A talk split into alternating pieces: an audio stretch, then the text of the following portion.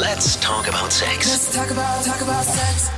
Der Sextalk mit Luisa. Eine neue Folge für dich und ich finde es ganz großartig, dass du wieder dabei bist. Hier in meinem Podcast gibt es für dich jedes Mal wunderbare Stories rund ums Sexleben. Ich spreche mit ganz netten Menschen über ihre Vorlieben und Fetische. Und einer davon ist Luca, der nicht nur ziemlich viel Erfahrung im Bett hat, sondern auch schon vor der Kamera stand, um andere heiß zu machen. Ich sehe ihn gerade vor mir, wir telefonieren nämlich über Skype. Also Luca, das klingt nach einer aufregenden Story. Let's talk about sex. Let's talk about, talk about sex. Der Sextalk mit Luisa. Luca, ich habe mich total gefreut, dass du dich bei mir gemeldet hast. Ähm, du hast bist gleich mit der Tür ins Haus gefallen und hast geschrieben, ähm, du kannst über äh, so Sexthemen äh, super reden, weil du experimentierfreudig bist. Und das finde ich großartig. Äh, hast auch gleich geschrieben, du bist bisexuell, ähm, wobei schreibst du, das ist nicht ausschlaggebend äh, für, für Zuneigung. Und das ist das Erste, was mich total beschäftigt hat, seitdem du mir das geschrieben hast. Ähm, du würdest also gar nicht sagen, du ähm, findest Frauen attraktiv oder Männer attraktiv oder beides, sondern wie ist, äh, wie ist die Zuneigung bei dir? Wie, was ist ausschlaggebend? Ja, das ist tatsächlich ein bisschen tricky. Ähm, ich würde wetten, da gibt es bestimmt ein Wort dafür, wie sich das Ganze nennt. Ähm, mittlerweile gibt es da ja einiges. Ähm, ja, das ist nicht vom Geschlecht her abhängig. Ich meine, ich habe sowohl Erfahrungen mit äh, Männern und mit Frauen und zum Beispiel auch mit ähm, Transsexuellen, auch wenn da die Erfahrung natürlich ein bisschen weniger ist, einfach ähm, anteilsmäßig. Ähm, ja, wenn es darum geht, mir ist Äußerliches nicht ganz unwichtig. Ich achte natürlich trotzdem mit drauf, aber in welche Richtung das Ganze jetzt läuft, das ist einfach nicht das Ausschlaggebende. Also ja, Aussehen findet, Anziehung bindet, das zählt da quasi mit rein, aber das Geschlecht, muss ich sagen, ist da in erster Linie nicht so relevant. Ich sage halt immer bisexuell, das ist eine Sexualität, das, damit können die meisten Leute noch was mit anfangen, obwohl ich sagen muss, ich ja, ähm, habe jetzt kein Interesse daran, jedem Hinz und Kunz ähm, meine Sexualität da ähm, zu zeigen oder zu erklären. Das ist natürlich auch immer nicht das wichtigste Thema, ähm, je nachdem, mit wem man redet. Was ich weiß, dass Pansexualität eventuell noch eher in die Richtung geht, aber ich muss sagen, ich, ja, ich lebe das Ganze zwar aus, aber wie ich das jetzt umschreibe oder wie ich das nenne, das ist halt dann immer ja, relativ sekundär. Ja, sag mal, wie hast du denn deine ersten Erfahrungen gesammelt? Ähm, ich kann mir vorstellen, du hast wahrscheinlich zuerst mit Frauen geschlafen, dann kamen Männer oder wie war das bei dir? Hm, in dem Fall andersrum. Also so diese typische Story, man hat, ähm, wenn man jünger ist, mal einen Kumpel, mit dem man relativ viel macht und ja, irgendwann stellt sich halt dann raus, da ist man bei dem Thema auf einer Wellenlänge und macht damit eben seine ersten Erfahrungen. Dann war es auch eine Zeit lang Schluss mit den Jungs, dann hatte ich für zwei Jahre eine Freundin und ja, habe mich mit dem Thema dann in der Zeit auch nicht so krass auseinandergesetzt. Also ich wusste, dass ich ähm, fürs andere Geschlecht oder eben mittlerweile für mehr auch was über habe. Und das wusste sie auch, das hat sie auch ein bisschen gestört. Aber ja, das waren quasi so, so die Anfänge.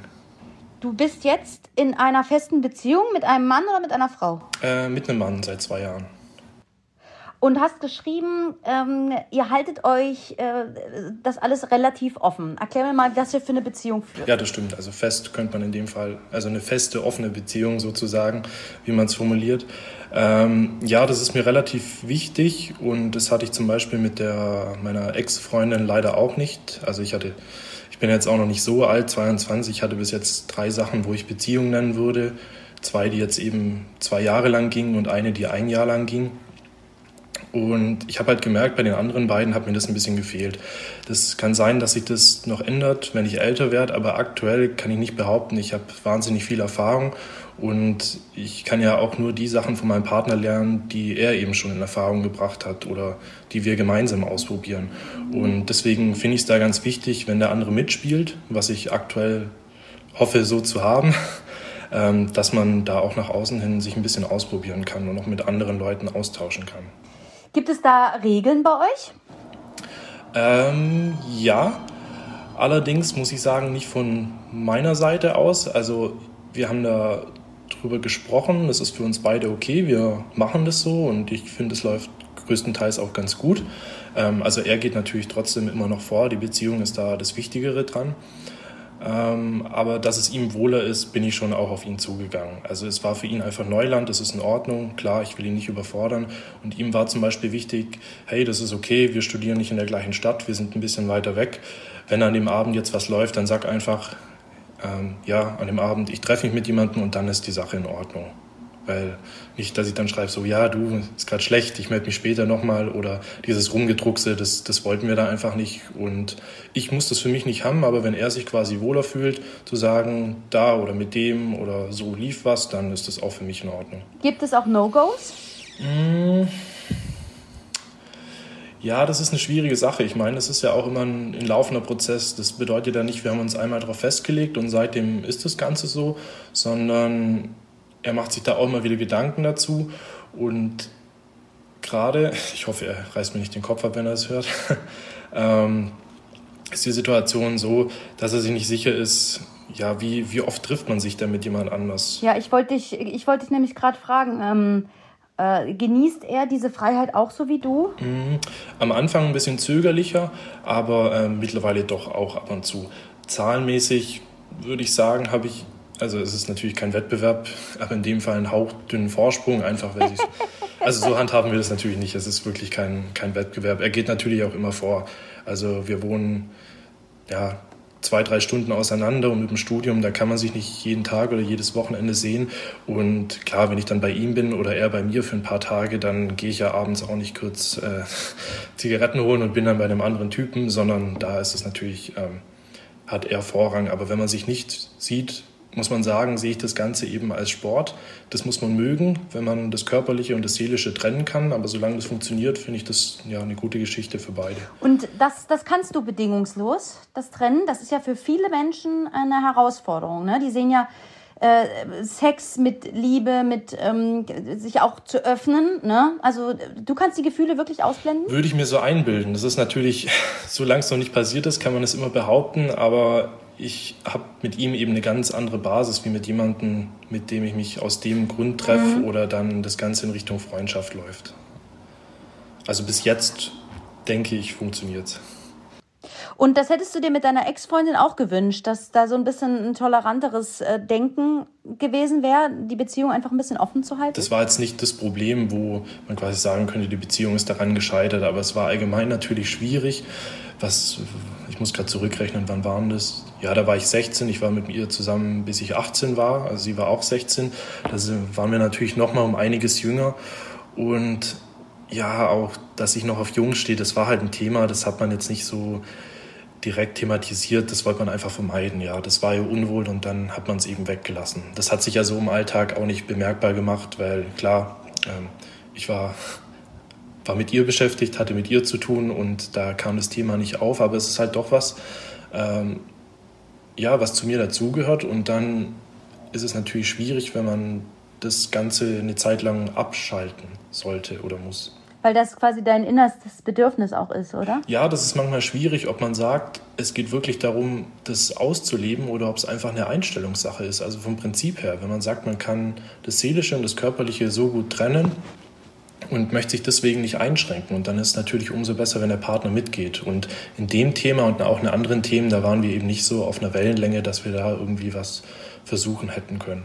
Ist ja für viele Menschen, ähm, auch für viele Hörer wahrscheinlich, die uns zuhören, unvorstellbar, eine offene Beziehung zu führen. Ne? Also dieses monogame Leben, was, äh, was sozusagen vorgelebt wird, auch von Eltern, ja, oder von Großeltern. Ähm, fühlst du dich damit so ein bisschen, also fühlst du dich allein oder fühlst du dich in der Community verstanden und aufgehoben? Hm, das ist eine gute Frage. Also mit den Leuten, mit denen ich mich austausche, mit Freunden oder Bekannten, da bin ich schon auch manchmal verwundert, dass das Thema doch mittlerweile, also eine subjektive Meinung, doch mittlerweile ähm, größer ist als gedacht. Ja, auch ältere Freunde oder Partnerschaften, egal ob hetero oder homosexuelle Partnerschaften, die sich dazu eben auch schon Gedanken gemacht haben oder das Ganze eben auch mit ausleben. Du hast mir noch eine zweite Sache geschrieben, ähm, die ich mit, wo ich unbedingt mit dir drüber reden möchte. Ähm, du hast geschrieben, dass du dich auch beruflich schon ähm, mit Sex auseinandergesetzt hast. ähm, bist Student, das Geld sitzt nicht immer so locker, hast du geschrieben. Cam-Shows oder ähnliche Einnahmequellen. So.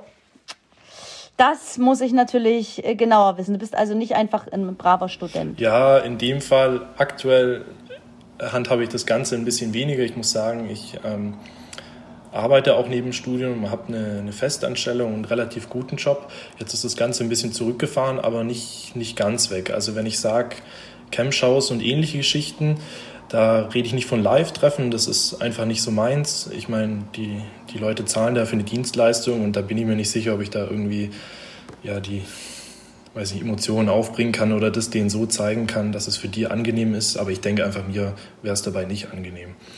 Ähm, deswegen habe ich das Ganze quasi eher ins, ins Internet verbannt, also Schaus. Da gibt es ja spezielle Webseiten, wo die Leute dann dafür zahlen können, um gewisse Dinge zu sehen oder ja, auch nur miteinander reden, ist ganz oft auch so. Der Dirty Talk. Und mit spezielle andere Leistungen meine ich dann, ja, wenn ich mir eine Boxershorts für einen Zehner kaufe und vor der Cam gefällt sie jemand anders besser und er kauft sie mir halt für einen 50er ab. Er freut sich dran, ich habe ein bisschen Geld, da sage ich dann natürlich auch nicht nein. Das, äh, das hört sich total äh, verrückt an. Wie bist du denn, wie bist du denn da drauf gekommen? Wie, wie, wie, wie hat sich das denn entwickelt? Hm, das ist, ja, das ist auch schon eine Weile her, muss ich gestehen. Ähm, ja, das ist ein schwieriger Punkt. Ich meine, die Seiten sagen ja auch immer 18 plus. Äh, wie das dann mit der Überprüfung ist, ist natürlich eine andere Geschichte. Also ich glaube, ich habe da schon mit ja, 16, 17, würde ich behaupten, die ersten Erfahrungen mitgesammelt. Wie gesagt, damals schon per Cam und nach wie vor immer noch per Cam, wenn ich es mache. Äh, wie genau das dazu kam, kann ich dir gar nicht sagen. Das, ich, nee, müsste ich. Ich glaube also schon durchaus von mir, von mir selber, vielleicht mal irgendwas im Fernseher aufgeschnappt oder sonst irgendwo im Internet, dass sowas funktioniert und dann eben einfach mal selber ausprobiert. Ja. Wie kann ich mir das vorstellen? Also ähm, ist das die Webcam, die am, ähm, am Rechner mit dran ist, also am Laptop oder ähm, stellst du eine Kamera auf? Bist du zu Hause oder bist du in einem Studio? Äh, und was passiert dann? Ähm, nee, also alles von, alles von daheim aus und quasi ich selber. Da steckt ein bisschen Arbeit dahinter. Man kann sich das so vorstellen, man macht dann einfach seinen Chatraum auf, also wie in einem Bordell wenn man es quasi virtuell sieht, ich habe einen eigenen Raum, sage, hey, ich bin da, kann noch eine peppige Überschrift mit reinsetzen, heute sieht so oder so aus oder mal unter der Dusche. Ähm, ich muss ja sagen, ich war nicht immer allein. Ich habe ja geschrieben, ich hatte ähm, eine Freundin und einen Freund. Die Beziehung mit meinem Ex-Partner ging eben auch relativ lang und da haben wir es dann auch zeitweise zu zweit gemacht und da merkt man, dass deutlich mehr Geld zu zweit fließt. Also das ist das, was die Leute mehr interessiert und dann noch zwei Jungs und mein Ex, der war auch sehr ansehnlich, von daher lief das ganz gut. Das äh, kann ich mir tatsächlich vorstellen, dass das äh, natürlich super zieht, äh, quasi den, den, den Live, den Live-Sex sozusagen. Also, ne? Ähm, aber da muss man ja trotzdem, also ich finde, das hat ja auch was mit Mut zu tun, ähm, sich öffentlich äh, in intimsten Situationen zu zeigen. Ja, ich muss sagen, ich habe mir da, ich habe mir das ein bisschen so gemerkt. Ich selber, ich bin relativ zufrieden mit mir, aber es gibt natürlich ein paar Sachen, die man an sich selber nicht leiden kann, die man verbessern möchte. Aber ich denke mir eben, wenn ich mich da vor die Cam setze, ich komme damit klar und ich meine, die Leute, die schalten ja nicht ein, wenn sie sagen, das gefällt mir nicht. Dafür würden die ja kein Geld da lassen. Und dann denke ich mir, wenn es was ist, was den Leuten gefällt, wofür die Leute zahlen würden, dann, dann ist es in Ordnung für mich. Ja, dann muss ich aktuell das und das nicht an mir mögen oder leiden können oder eben nicht leiden können. Das ist dann in Ordnung, wenn die, wenn die sich da auch ja, von angezogen fühlen, dann ist das für mich in der Situation völlig in Ordnung. Und man muss auch sagen, das darf man nicht unterschätzen, das ist auch ein ja, bestimmtes Klientel, was man da eben antrifft. Und manchmal merkt man, ist es bei den Leuten eben nicht nur das Körperliche, was sie möchten, sondern in dem Fall sitzen die eben auch daheim vorm Laptop. Wer weiß, wann sie das letzte Mal da körperlich oder eine andere Zuneigung bekommen haben und möchten auch für den seelischen Anspruch sich da ein bisschen was mit reinholen. Das ist das Einzige, was mich auch daran stört. Das merkt man auch selber ein bisschen, die Leute, die die zehren quasi ein bisschen nach der Anerkennung. Ja, die würden dir auf gut Deutsch manchmal wirklich ihr letztes Hemd geben, einfach um von dir ein bisschen Zuneigung zu bekommen und nicht nur im sexuellen Sinn. Hm. Kannst du dich noch an dein erstes Mal erinnern, also dein erstes Mal vor der Cam? Wie war das? Hm. Ja. Ähm, ja, schon ein bisschen überfordernd. Ich meine, man, ja, ich bin ja auch ein Junge, man hat schon mal Pornos geschaut und weiß, wie ungefähr das aussieht oder hat auf der Website schon mal anderen zugeschaut, aber dann selber, wie verhalte ich mich jetzt, was wollen die Leute sehen ähm, oder wie viel schreibe ich denn mit denen in den Chat, wie viel Geld verlange ich, das sind ja so Sachen, die haben sich am Anfang ein bisschen einpendeln müssen. Das war schon ein bisschen ungewohnt, aber das Gute daran ist, zum Beispiel, das ist auch was, was die Leute zum Beispiel sehen wollen. Es gibt ja für alles irgendeinen Fetisch.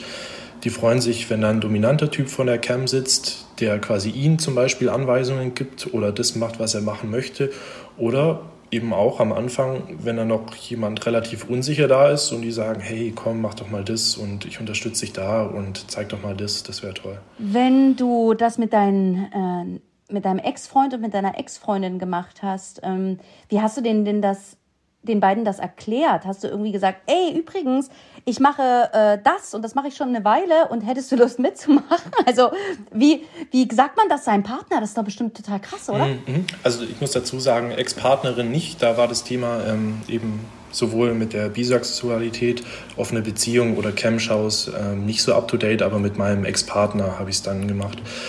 Ähm, ja, wie sind wir da drauf gekommen? Ja, müsste ich, müsste ich nochmal drüber nachdenken, aber an sich war der in den Themen einfach viel, viel offener. Da kam die offene Beziehung auch zum Sprechen und dann hat man sich überlegt, hey, da waren wir beide noch Schüler, da sitzt das Geld noch weniger locker. Äh, kannst du dir das Ganze vorstellen? Ich habe das mal mit ausprobiert, vielleicht wäre es auch was für dich. Und ich habe ihn quasi auch nicht dazu genötigt, das wäre okay für mich gewesen. Hätte er es nicht wollen, hätte ich es allein weitermachen oder hätte ich es allein weitergemacht, das wäre meine Entscheidung, aber er ist dann einmal mit eingestiegen und am Anfang ein bisschen ohne Gesicht und eher im Hintergrund und dann hat es ihm doch gefallen und dann haben wir das eine Zeit lang zu zweit gemacht. Lass uns mal einen kurzen ähm, Einblick in dein Leben äh, bekommen. Also du studierst und dann hast du irgendwann Lernpause und äh, gehst auf eine Party, also außer von Corona-Zeiten. Ähm, lebst dann dein Sexleben aus. Wann hast du dann noch Zeit für die Camps, für die Camp-Show? Mm, das war früher viel mehr, so um die Zeit, wo ich ähm, Abitur geschrieben habe, wo ich auf dem Gimmi war. Da habe ich das deutlich stärker gemacht. Äh, mittlerweile ist es wirklich nur ein Randthema. Ich meine, ich habe jetzt auch einen seriöseren Job, wo eben hauptsächlich ähm, Geld reinfließt und wo ich eben ja, mich auch weiterbilden kann. Und die Camp-Shows, das ist so eine Geschichte von ja, drei Tage Wochenende, nichts zu tun, äh, es regnet, mein Mitbewohner ist zum Beispiel nicht da und dann, naja, wäre doch mal wieder was. Den letzten Satz, den du geschrieben hast, äh, den finde ich auch ganz toll. Über deine Arbeit äh, und wahrscheinlich auch über dein Sexleben äh, redest du in deinem Umfeld recht offen. Das ist ja auch selten. Also ähm, jemand, der so offen über sein Sexleben redet, also das ist ja eigentlich so ein Tabuthema, oder wie empfindest du das? Hm. Ähm, ja. Also ich weiß nicht, redest du mit, redest du mit deinen äh, Kumpels offen über dein äh, Sexleben? Oder mit, ähm, mit, mit, mit, mit, mit Freundinnen? Mit Kommilitonen? Ja, das, das sogar relativ. Also das ist vielleicht auch altersbedingt da einfach noch ein großes Thema, dass man da seine Erfahrungen macht und ähm, ich würde behaupten, jeder in meinem Umfeld redet drüber, aber eben unterschiedlich stark oder auch unterschiedlich im Detail. Das gehört da einfach mit dazu. Ja. Und ja, wie gesagt, das ist auch wieder der Punkt. Ich bin mit mir so an sich ganz zufrieden und wenn da Gespräche auftreten, da habe ich jetzt nicht irgendwie das Gefühl, ich müsste ein Blatt vor den Mund nehmen oder ja, irgendwas zurückstellen. Verschweigst du das irgendjemanden? Also ich sage jetzt mal Stichwort Eltern. Würdest du mit denen auch, äh, wenn die dich, wenn die das mal zu Ohren äh, bekämen, äh, dass du sowas machst, äh, dich live vor der Kamera und so weiter? Mhm. Ja, wäre zumindest interessant. Ich würde es jetzt so aktiv nicht ansprechen. Also ich bin auch ähm, in dem Fall geoutet bei meinen Eltern. Natürlich jetzt bi oder pan oder schwul, sondern ja. eben einfach, ja, ich habe gerade einen Partner. Aber sonst war das da auch nie so das große Thema. Nicht, dass wir irgendwie ähm, da ein bisschen prüde sind, sondern einfach, ja, es ist manchmal auch nicht unbedingt das Thema, sondern einfach der Grund, dass man mit bestimmten Leuten äh, über so Sachen nie redet und dann macht es die Situation einfach komisch, wenn man auf einmal drüber redet, anstatt das, das nicht zu tun. Ähm, aber ich vermisse da jetzt auch nichts. Also es, ich habe da jetzt nicht irgendwie ein Bedürfnis, mich da groß mitzuteilen. Ich habe meine Leute, mit denen ich das rede und ja, zum Beispiel von meinen Eltern. Allgemein weniger, auch die Beziehungsgeschichten, das ist einfach so, aber ich fühle mich damit jetzt nicht schlecht.